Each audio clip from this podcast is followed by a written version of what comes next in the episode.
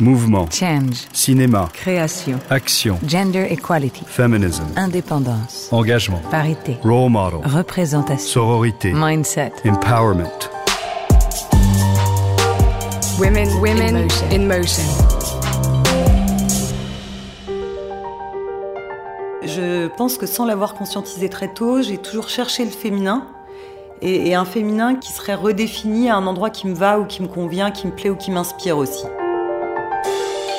Chloé Zhao, Oscar du meilleur film et de la meilleure réalisation pour Nomadland, Julia Ducournau, Palme d'Or pour Titane à Cannes, Audrey Diwan, Lion d'Or à Venise pour l'événement, l'année 2021 a été historique pour les femmes dans le cinéma. Inutile de dire qu'on en attend au moins autant de 2022. Je suis Géraldine Saratia et vous écoutez le podcast Women in Motion de Kering. Depuis 2015, Kering a en effet lancé ce programme, Women in Motion, qui vise à mettre en lumière les femmes dans les arts et la culture. Dans ce nouvel épisode, on a rendez-vous avec Audrey Diwan, dont je vous parlais, réalisatrice de l'événement, Lion d'Or à Venise donc, ou couronnée plus récemment par le Prix des Lumières remis par la presse internationale à Paris. À 42 ans, Audrey Diwan donne la sensation d'avoir déjà eu plusieurs vies. Elle a été journaliste dans la presse culturelle et féminine, éditrice freelance, écrivain, elle a publié deux romans avant de devenir scénariste et désormais réalisatrice. Son deuxième film, L'événement est un coup de maître, avec cette adaptation du roman d'Annie Ernaux, l'histoire d'un avortement clandestin filmé à hauteur de jeune femme et superbement interprété par Anna Maria Bartolomei, elle signe un film fort, bouleversant. L'événement parle bien évidemment du droit des femmes à disposer de leur corps, mais également de désir, de liberté. On va parler de tout ça avec Audrey Diwan, et pour commencer, écoutons-la nous raconter sa rencontre assez tardive avec l'écriture cinématographique, vers l'âge de 25 ans. Avant cela, elle était occupée par un premier amour, la littérature. J'ai vraiment grandi dans les livres, dans la littérature, et j'ai découvert tardivement que l'écriture qui m'intéressait le plus, celle dans laquelle je me sentais capable d'évoluer, n'était pas l'écriture romanesque. Il faut dire que j'ai commencé par écrire des romans assez tôt, et j'ai senti en fait, euh, j'ai perçu assez vite mes propres limites à l'endroit du romanesque, mes propres manques aussi, je pense. En fait, c'est un rapport à l'infini possible. C'est-à-dire que le, roman se perd dans un infini possible que je ne savais jamais gérer. Et la contrainte euh, qu'implique euh, l'écriture euh, scénaristique m'a comme donné une- un terrain de jeu qui était, qui était plus à ma taille, en fait. Et il vous a fallu apprendre à écrire très différemment quand vous êtes passé au scénario. C'est apprendre à montrer, c'est- des écritures très différentes. J'avais le sentiment en commençant que c'était un peu l'inverse. Que le roman commençait par déplier tout ce qui se passe à l'intérieur d'un esprit. Là où le cinéma demandait de, tout faire comprendre en s'intéressant au corps. En tout cas, c'est la perception que j'en ai eue et je crois que pour moi, c'est très déterminant. C'est-à-dire que l'écriture à travers le corps, c'est assez fondamental dans ma manière de- d'appréhender un sujet. Et je pense que c'est une des dimensions que je préfère, en fait. Il y a une autre chose qui est intéressante quand on regarde votre parcours aussi, c'est euh, alors là on parlait d'une écriture qui évolue comme ça. Il y a aussi, euh, je crois, euh, une oscillation, enfin un équilibre qui a été long, enfin qui a été le vôtre quoi, à trouver entre le le réel et la fiction. Vous avez commencé par être journaliste, vous avez fait Sciences Po, vous avez créé à Technicart, à Glamour, à Stylist que vous avez dirigé. Cette écriture du réel, elle vous a beaucoup intéressé aussi. Et ensuite, vous êtes peu à peu entré dans la fiction. Comment vous avez trouvé l'endroit qui a été le vôtre? J'ai l'impression que le réel m'a d'abord offert une forme de légitimité, que je me sentais euh, plus capable d'écrire et d'assumer la fiction en ayant comme une validation du réel au départ et le sentiment que j'avais une forme de vérité, que les personnages... euh, J'en étais proche parce que je les connaissais. Enfin, je veux dire, le premier film que j'ai écrit euh, pour le réaliser, j'ai commencé par rencontrer la femme dont c'était l'histoire de manière euh, complètement hasardeuse. Et Vous êtes fou, ça s'appelle. mais vous êtes fou, oui. Et j'avais l'impression d'une forme de proximité, de pouvoir comme interroger le personnage. Et je pense que c'était pas une forme de paresse, mais une forme de timidité par rapport à l'écriture euh, fictionnelle. Et c'est drôle parce que euh, le livre de Dany Arnaud que j'adapte, c'est un livre autobiographique. Donc je suis en discussion avec elle, mais je sens que progressivement, je fais des pas un peu. Je sais pas si c'est timide, mais en tout cas de plus en plus net vers, Vers la euh, fiction. vers la fiction. En fait, je pense que j'ai un détachement progressif de euh, cette idée qu'il faille absolument la validation du réel. Ensuite, le réel, il est partout. C'est-à-dire que je, je continuerai à écrire des fictions en y injectant ce que j'ai fait d'ailleurs dans l'événement une partie même de mon réel. On ne fait pas l'économie de soi quand on écrit un film, mais euh, la, la, trame, la base, l'origine, je pense que je pourrais plus facilement maintenant assumer de, que ce soit juste le fruit d'un désir, d'un fantasme, d'une idée qu'on imagine.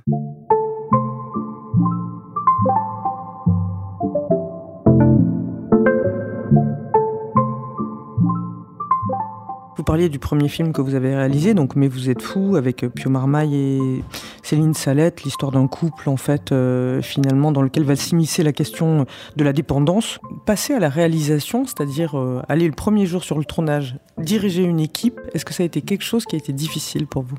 Alors justement, pour le coup, je parlais de fantasme, et j'avais le fantasme du plateau, de tout ce qu'on allait attendre de moi. Moi, j'ai quand même réalisé plusieurs making-of, donc je suis familière de l'idée du plateau, du rôle du réalisateur, de ce qu'on attend ou qu'on espère de lui, de sa manière de fédérer ou pas une équipe. Et je crois que cette euh, crainte a été annulée par la logique de l'instant. C'est-à-dire qu'un plateau, c'est tellement... Il y a un rythme qui est propre au plateau et qui vous emporte, et il y a tellement de dimensions et de problématiques à régler dans l'instant que j'ai plus eu le temps d'avoir peur. Et Dieu sait que le premier jour, je me disais, il y avait Valérie Donzelli euh, qui jouait le rôle de, l'avocate. Et je me disais, de surcroît, je commence avec une réalisatrice dont j'aime bien le travail sur le plateau. Donc je, me suis dit, vraiment, je, j'ai fait le choix de la complexité. Mais très vite, j'ai été rattrapée par l'instant et par l'exigence de la logique du plateau. C'est quoi pour vous réaliser?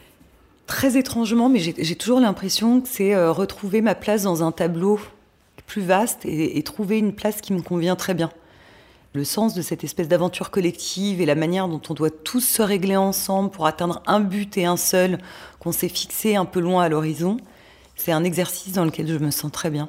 Vous parliez de Valérie Donzelli, euh, avec qui euh, vous coécrivez un film. Il y a beaucoup de collaborations dans votre parcours. Teddy Lucie Modeste, il y a eu Cédric Jimenez, il y en a d'autres.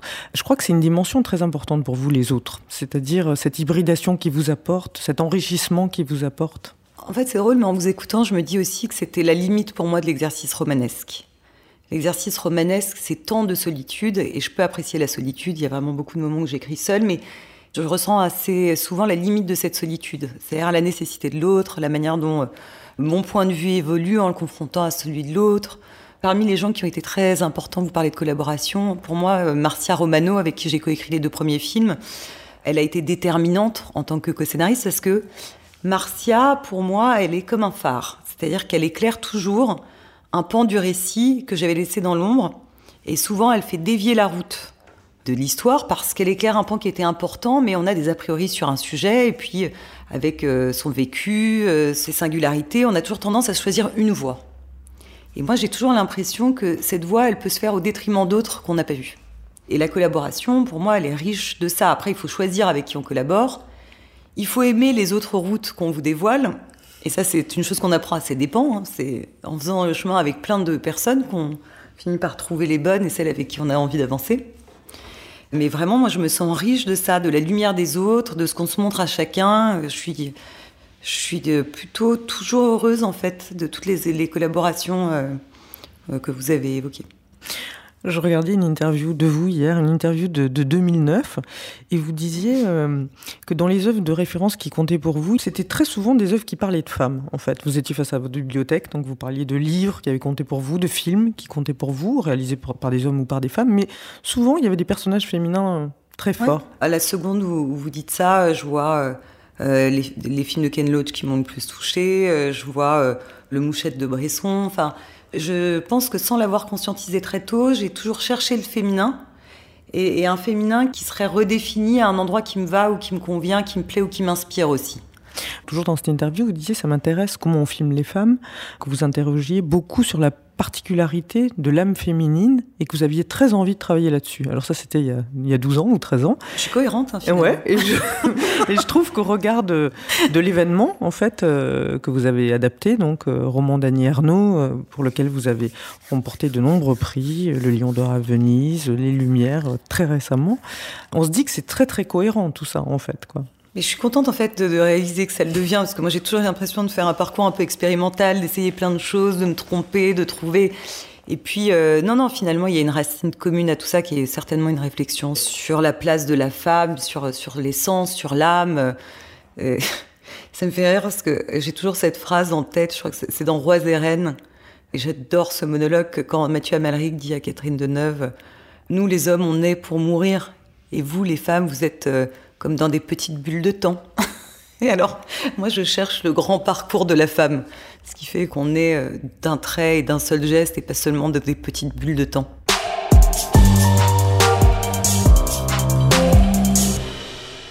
Qu'est-ce qui vous a arrêté dans l'événement? Déjà, pourquoi on choisit d'adapter un, roman et pourquoi celui-là? Pour moi, c'est un rapport à l'intime avec toujours ce pressentiment qu'une part euh, de l'intime se politise sans que j'ai forcément à faire le chemin de manière trop évidente. Quand euh, j'ai lu l'événement, je venais d'avorter, j'avais vraiment envie de lire sur le sujet, sur l'événement, au sens où, où Annie Arnaud pose le mot. Et souvent, les livres euh, d'Annie Arnaud m'aident à penser. Donc, euh, une amie me recommande ce livre et j'ai beaucoup lu son œuvre. Je n'avais jamais lu ce livre-là. Rétrospectivement, j'ai compris aussi que c'était peut-être parce que sa sortie avait été un peu passée sous silence. Oui, c'était en 2000 et c'est un livre effectivement qui a été beaucoup moins commenté par la critique que d'autres livres d'Annie Arnaud. Elle me l'a tout de suite dit hein, quand je lui ai parlé d'adaptation.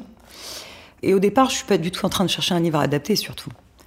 Je me souviens du choc initial quand j'ai mesuré ce qu'était la différence entre un parcours d'avortement médicalisé et un parcours d'avortement clandestin, et aujourd'hui, avec tout le, temps euh, d'après-sortie et, toutes les réflexions que j'ai pu mener euh, par rapport au film, je dirais que l'immense différence que je retiens, et probablement ce choc initial, vient d'une chose, c'est que moi, je sors d'un parcours euh, d'avortement médicalisé dont le principe, malgré tout, est une forme de routine. Et ce que je découvre en lisant le livre, et qui est un peu la racine d'un suspense que je trouve intenable, c'est que le parcours d'avortement clandestin est systématiquement tissé de hasard. C'est-à-dire que chaque femme qui s'engage dans ce parcours dépend du hasard des rencontres. Est-ce que quelqu'un va vous aider ou est-ce qu'on va vous dénoncer? Est-ce que vous allez mourir, finir en prison, vous en sortir? Et c'est vraiment cette idée de hasard reliée à l'idée de suspense qui m'entraîne dans ce récit, qui à mon sens fait que que je peux pas l'oublier, que je pense non à l'avortement clandestin, mais au personnage d'Anne, d'Annie, euh, qui devient pour moi Anne, parce que, au-delà de l'idée d'avortement clandestin, il me parle de beaucoup de choses qui m'intéressent de sa liberté euh, en général, de, de, de, ses désirs de transfuge de classe. Quand même, cette fille, elle est à mi-chemin entre un univers prolétaire et l'université plus bourgeoise, de cette volonté d'imposer son destin intellectuel et de, de l'embrasser. Oui, oui, parce que pour elle, euh, avoir, enfin, être enceinte à ce moment-là, ça veut dire renoncer absolument à tout son déploiement personnel à cause de sa classe sociale. Donc ça, c'est une dimension très importante du film. Oui, et puis à cause de sa classe sociale, euh, elle embrasse un parcours d'avortement clandestin particulier. Bien sûr. Parce que quand on avait de l'argent, à l'époque, on trouvait un moyen d'aller en Angleterre, et on risquait peut-être la prison, mais on avait quand même beaucoup moins de chances de mourir. Donc il y a vraiment, euh, disons, comme un lien entre le corps et la classe sociale qui est toujours un peu au, cœur de ma réflexion. Vous aviez conscience aussi, euh, en l'adaptant, que, que le film, il avait des, qu'il était encore pleinement d'actualité, pleinement contemporain, enfin, qu'il allait résonner si fort aujourd'hui ah, Moi, j'étais sûre que c'était très contemporain comme sujet, mais ce qui est intéressant, c'est que quand on a commencé à en parler avec Édouard Veil, quand on a commencé à, à, rentrer en financement, pardon, Édouard Veil, mon producteur, on nous a plutôt renvoyé l'inverse à l'époque. On nous disait, euh, mais pourquoi parler d'avortement euh, clandestin aujourd'hui? Enfin, en France, la loi est passée il y a longtemps maintenant.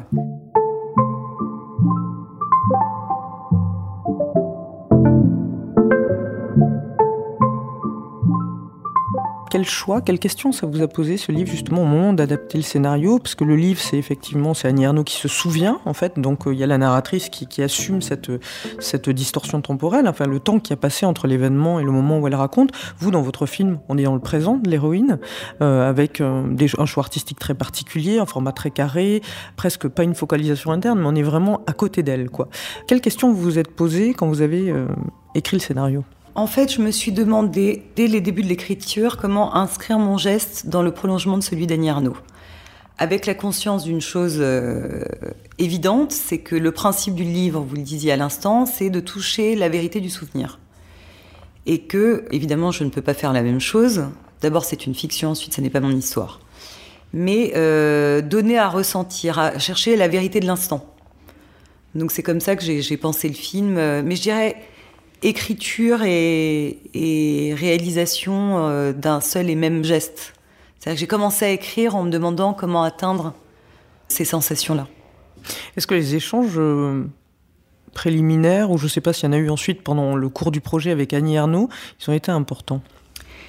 Très important parce que euh, d'abord elle a accepté de, de retraverser chronologiquement euh, toutes les étapes du récit, mais en éclairant des angles morts.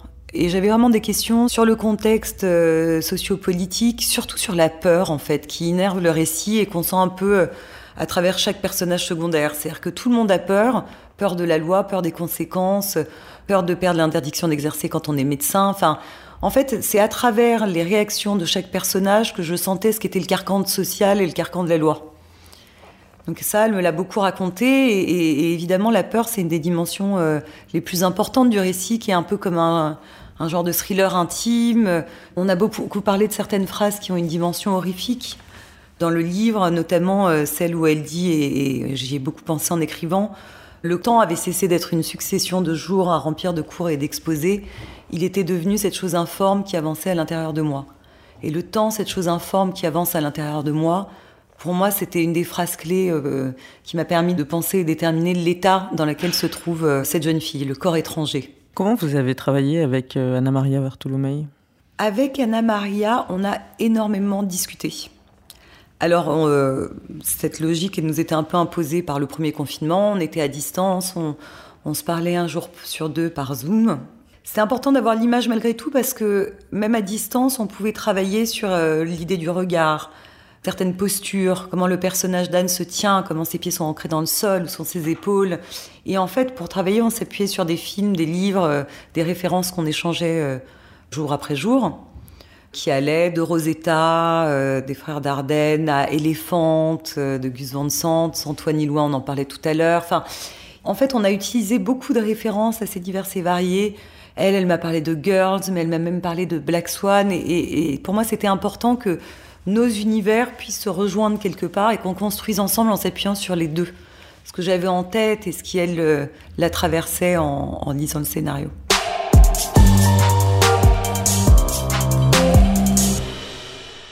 Je, le disais tout à l'heure, le, film a remporté de nombreux prix, donc évidemment le Lion d'Or à Venise, le prix des Lumières, vous avez eu le prix du meilleur film, et c'est un prix qui est, décerné par la presse internationale. Euh, est-ce que vous avez été touché justement que le film rencontre un, écho, trouve un écho bien au-delà d'une dimension nationale en France en fait, et soit plébiscité comme ça à l'étranger? C'est mon deuxième film, donc euh, j'espérais trouver mon chemin en France. Et tout à coup, c'est euh, comment dire, c'est aussi heureux que vertigineux. Tout à coup, je me rends compte qu'il y a un regard posé sur, euh, mon film, que le sujet résonne, et c'est très important, qu'il y a une forme de réparation par rapport à, à ce dont on, se parlait euh, un peu plus tôt, c'est que quand Annie Ernaux me dit de tous mes livres, c'est celui qui rencontre le moins d'écho médiatique, je sais ce que lui a coûté l'écriture du livre, on en a un peu parlé, c'est elle l'écrit 40 ans plus tard, parce qu'elle ressent encore, même physiquement, la douleur euh, que, la société lui inflige euh, à l'époque. Et j'ai tout de suite l'impression que quelque chose est en train de se réparer, mais que c'est aussi le signal d'une société qui accepte de parler de la liberté de la femme en général et qu'on va pouvoir porter ça. Donc euh, les prix qui viennent couronner le film nous donnent cet élan, cet écho, euh, cette possibilité de dire les choses, mais même de les incarner, de les représenter. Moi, quand Anna Maria, à la cérémonie des Lumières, remporte le prix de la meilleure actrice et que je l'entends parler, je sens qu'elle porte quelque chose. Elle porte une parole, qu'elle est entendue et, au-delà du prix, j'entends la parole et la manière dont elle résonne. Ce qui était important aussi, euh, vous me le disiez au moment de la sortie du film, c'est que vous avez eu beaucoup de, réactions euh, d'hommes qui sont venus vous voir et qui ont été très touchés, très bouleversés, très bougés par ce film. Alors c'est la question que je me posais euh, en faisant le film. Pour finir sur la manière dont on, a travaillé sur le plateau avec Anna Maria, on a beaucoup cherché euh, évidemment l'histoire dans les sensations, comment relier le, fond et la forme. On avait travaillé le fond en amont.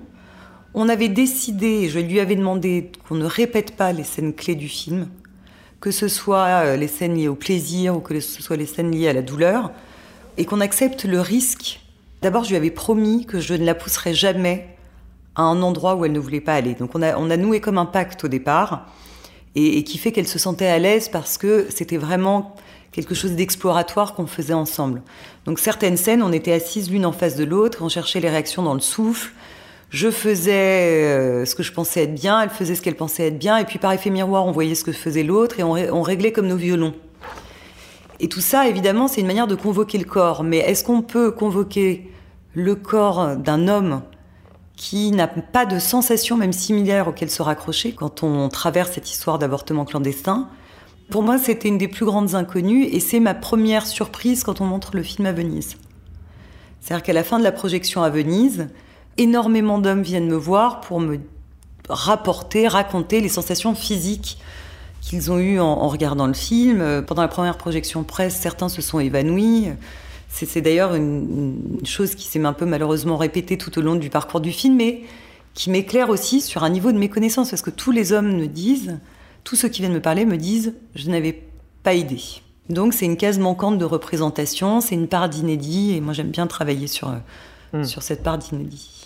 Vous parliez de Venise, est-ce que c'est là que vous avez rencontré euh, Jane Campion? Alors Jane Campion c'était vraiment extraordinaire parce que quand je suis sortie de scène euh, avec le Lion d'Or, j'étais évidemment déboussolée.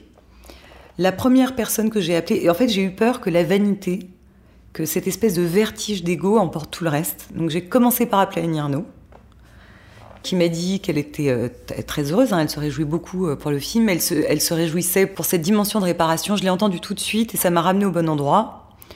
Ensuite, j'ai appelé mes enfants et mon fils ne voulait pas me croire, donc il a fallu que j'envoie une photo euh, du Dion, donc ça, ça m'a remise un peu au bon endroit aussi. Et après, c'est vraiment Jane Campion qui m'a pris par la main et qui m'a parlé de son expérience à elle ce qu'elle avait vécu au moment de la Palme d'Or, de la manière dont elle avait connu ses vertiges, dont elle, dont elle avait, disons, évité les pires écueils. Et elle m'a, laissé comme une route, comme ça. Elle m'a un peu guidée. Elle a pris mon téléphone, elle m'a laissé une adresse mail, un message de félicitations. Et puis on a été amenés à se revoir et à discuter de tout ça quelques mois plus tard, après la projection de son film, trouver le temps d'aller parler ensemble. En fait, c'est, ce qui est fou, c'est qu'elle est euh, un référent pour moi comme les Varda et je comprends pourquoi elle inspire tant euh, les cinéastes femmes, c'est que, à mon sens, hein, il y a vraiment une manière d'embrasser la femme qui est différente, qui est nouvelle, qui révolutionne le récit, qui est assumée aussi, et la liberté de ne pas faire que ça. C'est-à-dire que pour moi, euh, Varda et Campion ont en commun euh, de savoir très bien s'emparer du féminin, mais de pouvoir aussi complètement, comme elle le fait avec Power of the Dog, aller interroger la masculinité. Enfin, il y a cette liberté, cette souplesse-là qui fait que je n'ai pas l'impression, en parlant d'elle, d'enclaver la cinéphilie à l'endroit de la femme.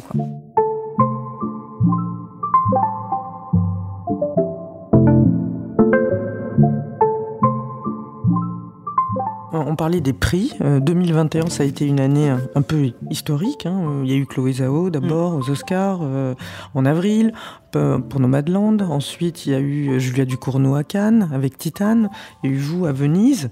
Comment on interprète cette succession de prix? Est-ce que c'est alors un effet de mode comme disent certains? Est-ce que c'est le signe d'une évolution durable? Comment vous lisez ça Moi, mon avis sur ce qui est en train de changer, c'est que l'industrie désarme lentement une forme de méfiance à l'endroit des femmes qui non seulement font des films, mais ont des propositions assez assumées. Et, j'ai l'impression que c'est ce qui est en train de changer. Et mon espoir, c'est qu'évidemment, ce soit comme un cercle vertueux et que le fait que plusieurs femmes gagnent des prix euh, prestigieux encourage l'industrie à refaire cette expérience. Est-ce que c'est aussi une histoire euh, générationnelle enfin, En France, est-ce que vous vous sentez faire partie d'une génération comme ça, de, de Siama, de Zlotowski, de Justine Trier Il y a beaucoup de cinéastes françaises comme ça, euh, très intéressantes actuellement. Est-ce que, vous, est-ce que vous sentez à l'aise dans ce contexte-là? Moi, je, suis, je suis quelqu'un de très admiratif et puis j'aime bien partager mon admiration. Donc, euh, je suis souvent euh, très enthousiaste. Vous citez euh, des réalisatrices, au, nom, nombre desquelles je rajouterais Valérie Donzelli. Plusieurs de celles dont vous parlez sont, sont des proches ou des amis. et j'ai toujours l'impression que à certains endroits et touche par touche, par détail, leur manière d'accepter, d'embrasser leur rôle de cinéaste, la manière de s'emparer de sujets, j'ai l'impression qu'elles peuvent m'inspirer, me montrer la route et, et j'adore cette idée, mais comme j'adore l'idée du collaboratif, hein, ça va ensemble. Mmh. Vous disiez euh, qu'il y avait une, une, forme de méfiance qui était en train de tomber à l'égard des femmes sur leur capacité à diriger un plateau, à avoir des projets euh, ambitieux, euh, voilà, assumés. Pour changer les mentalités, selon vous, Comment on fait? Ça passe par quoi? Bon, alors, euh, moi, je peux parler que du parcours que je connais, de celui que j'ai fait. Moi, j'ai un tempérament euh, assez dur et déterminé. C'est-à-dire, quand on arrive au moment de, parler de l'artistique et que, j'ai des convictions, et peut-être que j'ai singé une partie des, réalisateurs que j'ai vu faire et que j'ai vu à l'œuvre, et que je, n'arrive jamais en fragilité. Et je pense qu'il y a une culture de la fragilité qu'on nous apprend, qu'on apprend aux, petites filles, aux jeunes filles à arriver en s'excusant un peu, en demandant la permission. Et qu'en en fait, il y a vraiment comme une pédagogie à reprendre à la base, et quelque chose qu'il faut savoir faire changer dès l'origine, c'est la manière de concevoir sa propre place. Après, moi, j'ai toujours aimé emmener des équipes, et comme j'ai fait euh, pas mal de métiers différents avant et que ça m'était déjà arrivé, je suis arrivée sur un plateau et dans l'univers du cinéma, forte d'autres expériences où j'avais déjà emmené un groupe. Oui, une rédaction. Euh... Une rédaction. Euh, donc, euh, c'était pour moi pas un rôle que je découvrais. Je pense que c'est plus difficile quand on découvre ce rôle au moment où il faut l'embrasser, l'assumer, le porter. Un premier film, euh, quand on n'a pas dirigé d'équipe avant, je pense que ça peut être plus fragilisant. Certainement pas pour tout le monde, mais pour certains, certaines. Quel conseil vous donneriez aujourd'hui à une, une, jeune fille qui aura envie, de, une jeune femme, de, de devenir réalisatrice? Il est lié à ce qu'on vient de se dire. C'est-à-dire que euh, pour euh, réussir à faire un premier film, il va falloir convaincre. Et convaincre, tant qu'on n'a pas fait de film, court métrage, long métrage, c'est un acte de foi. On demande aux autres de croire à ce qui n'existe pas encore. Donc il faut arriver, certaines, certains, certaines, de croire en soi, de croire à son propre projet, et, afin de communiquer en fait cette certitude, parce que sinon, les autres autour, avec leur, avec leur fébrilité, avec leur inquiétude, et en plus on sait qu'en ce moment le cinéma est inquiet, vont déceler ce qui doute, ce qui, ce qui fait douter. euh. Donc voilà, je pense qu'il faut affermir sa propre confiance en soi avant de se jeter dans la bataille. C'est la fin de cet épisode, j'espère qu'il vous aura plu, qu'il vous aura donné envie de réagir, d'échanger, de partager. N'hésitez pas à nous suivre et à nous écrire sur les réseaux sociaux de Kering sous le hashtag Women in Motion et à vous rendre sur www.kering.com pour en apprendre davantage sur le programme Women in Motion. On se donne rendez-vous très bientôt pour de nouveaux épisodes consacrés à des femmes actrices du changement.